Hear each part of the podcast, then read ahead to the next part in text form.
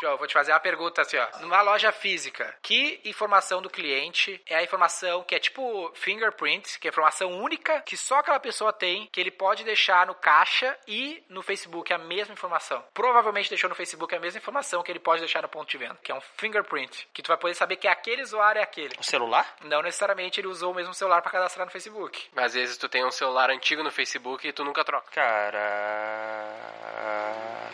Vamos lá. Roy Hunters. O podcast oficial dos cientistas do marketing digital.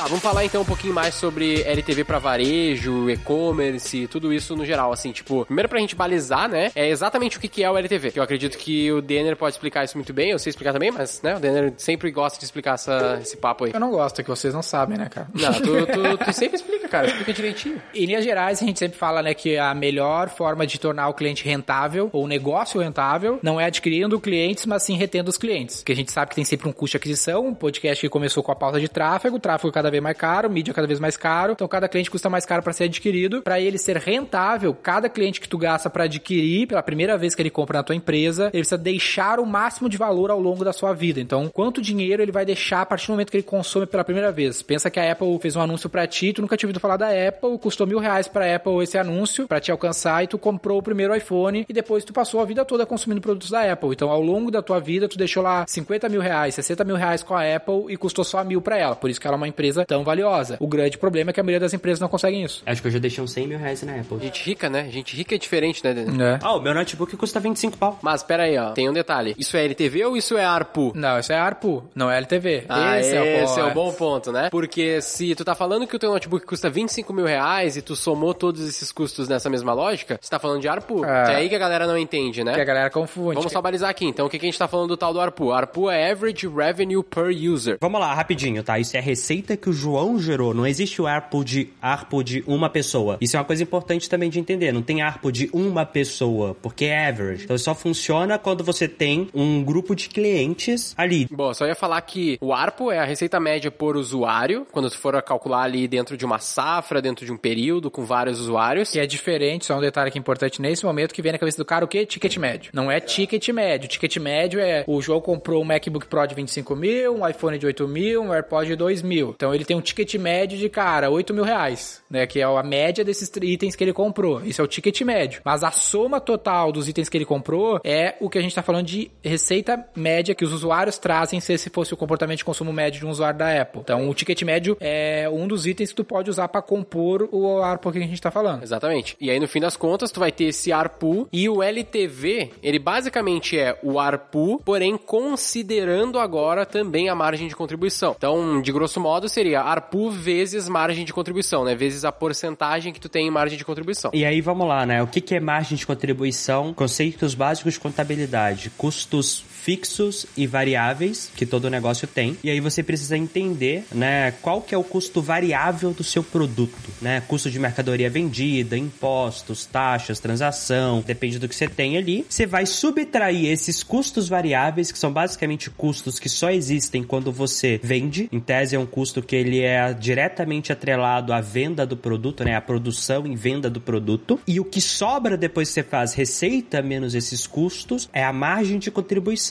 E é esse número que a gente usa para LTV. E cara, e assim, principalmente varejo, isso faz uma diferença brutal. Que você vende a camiseta lá 60 reais, só que cara, 30 foi custo. Quando a gente fala de margem, no varejo, a galera do varejo sempre confunde. Tocou em margem, o cara pensa em markup. Markup, Que é verdade. quanto ele coloca de valor sobre o custo da mercadoria. É tipo, ah, meu markup é 2.0, 2.2, que é tipo, ah, eu comprei por 100, vendi por 200. Deve ser por isso que tem clientes nossos que preenchem a margem de contribuição no nosso formulário inicial como 400. Tipo, 400% em cima ou 200% em cima, alguma coisa assim, né? Que não é a mesma coisa. Então, é esse, essa conta que o João explicou é quanto sobra de valor para contribuir, por isso que tem esse nome, para contribuir com os teus custos fixos, que é o que? Minha loja, meu time, meu back back-office, esse custo eu preciso para operar. É tudo aquilo que, cara, se você não vender nada, você ainda vai ter esse custo. Isso confunde o cabeça do varejista, porque como ter o produto é a essência do varejo, ele não consegue distinguir o que é um custo fixo do que é a mercadoria. Ele mistura muito na cabeça dele que a mercadoria faz parte do negócio, mas tem que ter essa distinção para ele entender quanto valor gerado aquelas mercadorias estão trazendo para o negócio dele se manter de pé. E uma vez que ele cobre esses custos fixos, que aí ele vai breakivar esse negócio e a partir dali é, é valor agregado. Então por que, que é importante? Porque uma vez que tu tá breakivado, teu negócio já se paga, todo esse valor, essa margem de contribuição, teoricamente tá entrando quase líquida pro teu negócio, porque o teu negócio já tá breakivado, o teu negócio já se sustenta.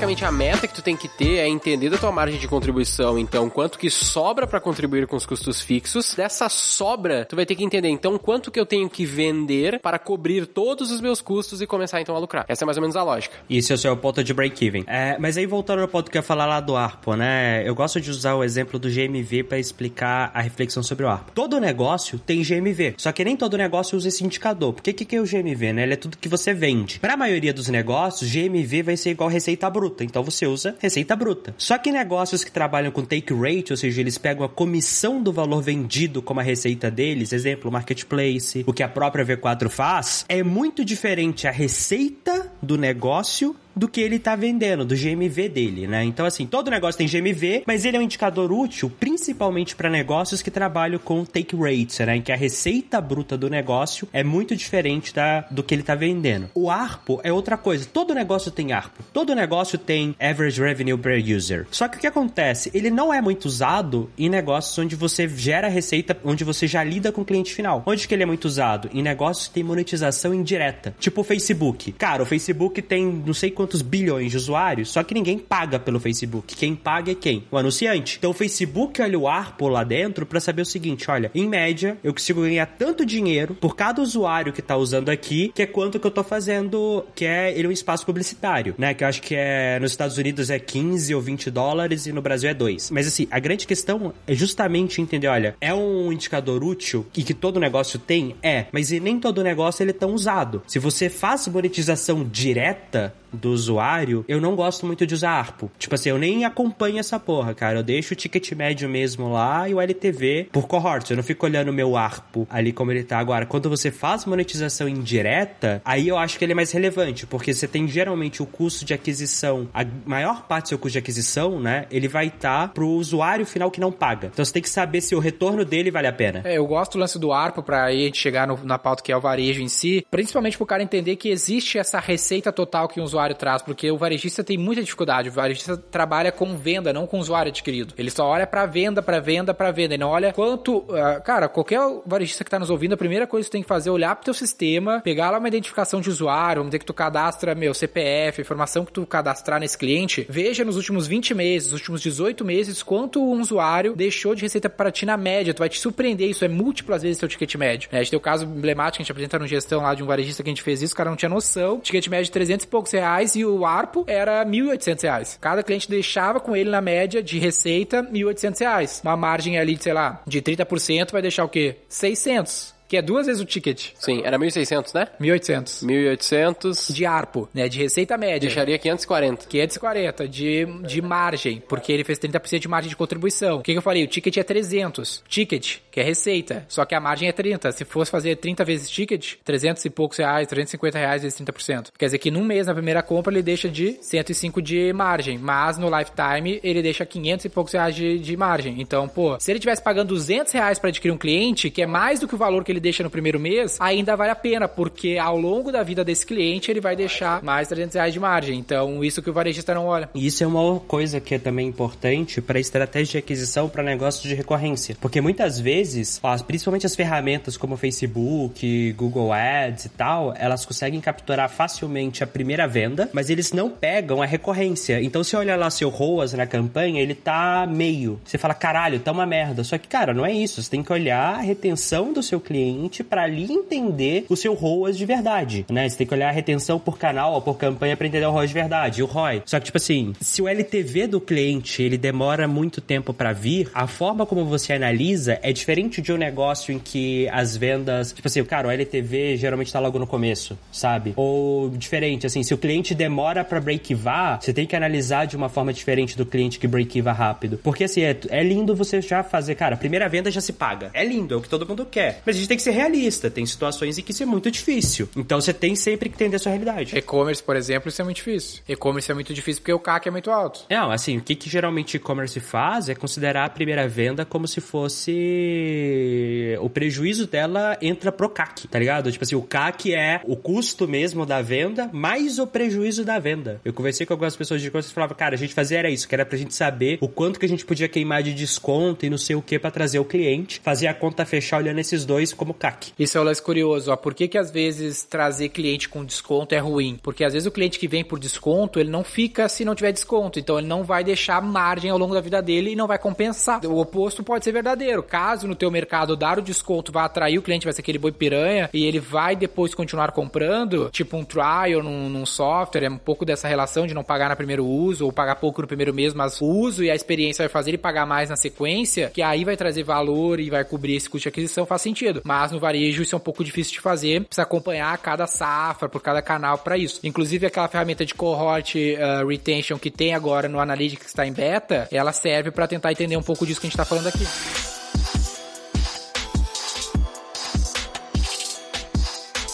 Como que o cara pode, isso acredito que é uma pergunta, acredito não, na verdade é uma pergunta que eu já recebi algumas vezes, como que o cara, como que tecnicamente o cara pode fazer essa análise de LTV? Qual que é o norte que a gente pode dar para ele nesse aspecto? O primeiro drama é o maldito do CRM, que é o drama, cara, eu tô lendo aquele Data Market lá, o livrão de dados, o cara tem um tempão ali falando sobre o valor do CRM. Tipo, meu, mesmo problema de sempre, sabe? Num varejo, tipo assim, uma loja, ele tem que. Um restaurante é difícil pra caralho. Mas aqui eu que tô falando de varejo, tô falando de um varejo estilo. É, Magazine Luiza, estilo essas coisas. Não tão grande estruturado, mas nesse formato, né? Tipo assim, o cara tem que fazer uma conta, dar o CPF, pegar nota fiscal. Aí o que, que acontece, ó, os varejistas hum, pequenos, eles, uh, eles querem fazer o cara passar rápido no caixa, ele não cadastra, sabe? Pra poder fazer o cara passar rápido e ele passar pro próximo. Esse é o problema. Os grandes com certeza fazem. Ah, eu já vi vários casos do cara pegar só o CPF. Já seria maravilhoso, mas a gente sabe que não é a realidade, né? Mas vem cá, se você pega só o CPF, só ele, o LTV você calcula. João, vou te fazer uma pergunta assim, ó. Numa loja física, que informação do cliente é a informação que é tipo fingerprint, que é informação única que só aquela pessoa tem, que ele pode deixar no caixa e no Facebook a mesma informação. Provavelmente deixou no Facebook a mesma informação que ele pode deixar no ponto de venda, que é um fingerprint, que tu vai poder saber que aquele usuário é aquele. O celular? Não necessariamente ele usou o mesmo celular para cadastrar no Facebook. Mas às vezes tu tem um celular antigo no Facebook e tu nunca troca. Cara. Vamos lá. Qual é a informação que é garantido que ele deixou essa no Facebook? A mesma que ele vai deixar na TV. Ah, isso foi game changer pra nós, a gente descobriu hoje. Facebook tá pedindo CPF agora? Não sei. Não, não, não tá. É muito óbvio, cara, é muito óbvio. Não sei, qual é? Data de nascimento. Porque, meu, data de nascimento é estatisticamente improvável ter alguém com a mesma data de nascimento que tu. Tu dá ela no PDV e tu dá a mesma informação no Facebook. Cara, não é. Tipo, só pra ele, vai, ele vai procurar isso, ele não vai procurar. É, não é. Aí que tá, não é impossível. Ele vai procurar, já procurei, cara. Procurar. A chance de alguém nascer no Brasil com a mesma data que tu é 0,005%. Se ela comprar na, na mesma loja, data, na mesma dia, data, dia, mês e ano, e ano, e ela comprar no mesmo lugar que tu comprou, na mesma cidade, no mesmo horário, aí é impossível é mesmo. É impossível, é basicamente impossível. É o fingerprint, cara. Tá o ID do usuário. Basicamente, a gente estava usando para alguns clientes nossos de varejo conversões offline. E a gente vinha dizendo, se você voltar lá no nosso episódio de conversões offline, a gente fala: mínimo que tu tem que ter é nome, e-mail, telefone, data da venda e, e valor da venda. De fato, esse é o mínimo, funciona. A gente estava tendo em média 30% de taxa de correspondência, que significa que das 100 pessoas que eu tô colocando lá o pando no Facebook, em torno de 30 ele encontra no Face. Quando a gente pensou nessa porra da data de nascimento, eu fiquei meio cético também, achei que eu conhecia essa, essa porra aí que o João mandou. E o cliente cadastra 100% das datas de nascimento. E o cliente cadastra 100% das O datas de nascimento. E o telefone ele não cadastra. Então eu botei nome, e-mail, telefone, data de nascimento, data da venda e o valor da venda. E aí eu tive 79% de taxa de correspondência. No fim ficou em 59%. E tá bem, e 79 faz todo sentido porque é mais ou menos a taxa de pessoas no Brasil no Facebook. Então se ele encontrou 79% das pessoas que compraram na loja naquele, naquele momento que a gente subiu a lista. Que é mais ou menos a porcentagem de pessoas que estão no Facebook. Exato, Exatamente. ele achou exatamente a galera, tá ligado? É, no fim das contas era uma base pequena, porque é só o comecinho de janeiro, era 5 mil pessoas. Só que aí ficou no fim em 60%, que é o dobro do que eu tinha. Então possivelmente eu vou ter o dobro de resultado em todas essas campanhas que eu já tava tendo um resultado bom. Então pensa comigo, se o cara cadastrar, tipo assim, ó, qual é o ID do usuário então pra ele saber LTV?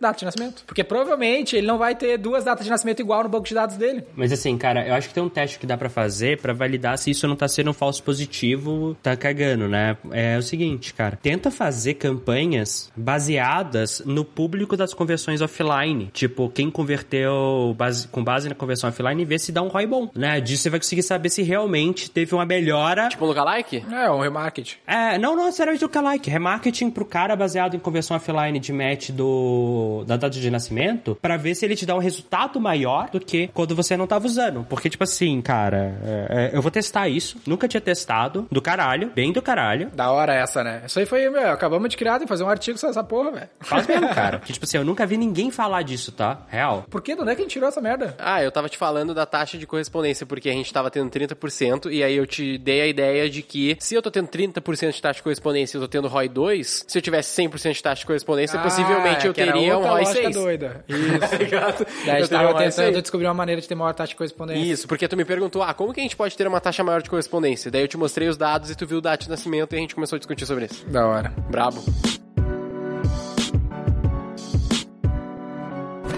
Mas enfim, tu tem que encontrar um parâmetro pra identificar o teu usuário pra ir ver ao longo da vida da tua empresa quantas compras ele teve lá, qual foi o valor total que ele gastou e assim tu vai ter um LTV no mínimo médio pra gente projetar mais. Depois das tuas campanhas pra adquirir novos clientes, aí tu vai ter campanhas para adquirir novos clientes. E aí tu já sabe quanto de LTV na média ele pode te trazer adquirindo novos clientes. Por exemplo, qualquer varejista que tá nos ouvindo, sabe que quando tu abre uma loja, tu demora pra essa loja começar a vender pra caralho. Por exemplo, meu cunhado, ele abriu uma pet shop. Aí, meu, teve dias que começou a pet shop, vendeu 30 reais, 100 reais, 200 reais. Fazem dois anos que ele abriu a pet shop e hoje vende 200 mil reais por mês. Por quê? Qual é o efeito? A famosa a fidelização do cliente no, no PDV, que é o quê? Tem uma carteira de pessoas que estão voltando, estão recomprando, clientes que ele já adquiriu. Se ele quisesse faturar 300, 400 mil, ele não ia ter que fazer mais vendas, ele ia ter que adquirir mais clientes, porque ele vai ver lá que no... Eu tava no que a gente tava falando do restaurante, ele tinha 18 mil clientes cadastrados. E ele cadastrava CPF. E ele nunca mediu LTV. E ele nunca olhou, bah, beleza, se eu tenho 20 18 mil e eu tenho 70% das minhas mesas lotadas, quantos clientes eu precisa- precisaria ter pra ter 100% das minhas mesas lotadas? Essa é a lógica. Bom, lembrando então que se você quer dar algum feedback ou quer conversar com a gente de alguma maneira, a gente tem os nossos Instagrams, o da V4, arroba V4 Company, bem fácil. Tem o do João Vitor, arroba João Vitor, arroba Guilherme Lippert, arroba Daniel Lippert. A gente tá sempre aí disponível para ouvir os seus feedbacks, tirar suas dúvidas e eventualmente também para você poder contratar a gente no arroba V4 Company. Você pode conversar com a gente tanto para ser um cliente ou de repente poder se tornar futuramente um franqueado ou um associado da V4. Não esquece, tem aquela promo rolando, compartilha, tem um link aqui pra te compartilhar o episódio. Quem conseguir mais pessoas no seu link, é uma ação básica aí de...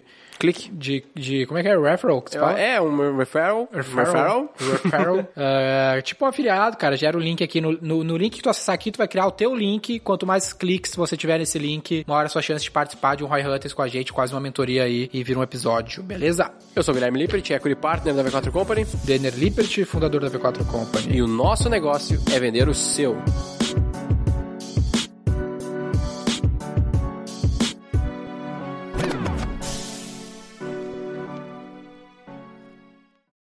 Saber mais sobre como a V4 pode ajudar o seu negócio, ou você que é profissional de marketing digital e quer saber como ser nosso parceiro, acesse v4company.com e saiba mais. Edição Noise Wise.